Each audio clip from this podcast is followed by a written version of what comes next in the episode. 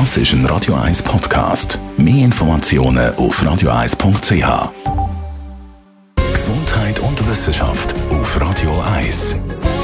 Stress kann ansteckend sein. Das kennen ja die meisten. Grosser Stress beim Arbeiten hat man dann auf einmal auch äh, Stress die der Beziehung, also der Stress den Einfluss auf die Beziehung die Wissenschaftler von der Griffith University in Queensland, Australien, haben jetzt auch wissenschaftlich können belegen, dass der Stress vom Schaffen sich wirklich die überträgt auf die Beziehung.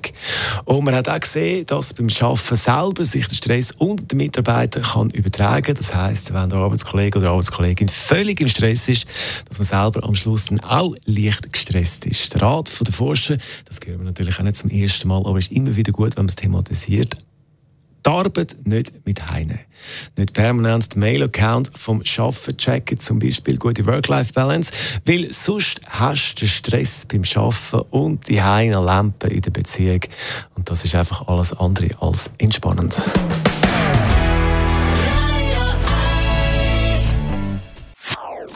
Das ist ein Radio 1 Podcast. Mehr Informationen auf radio1.ch.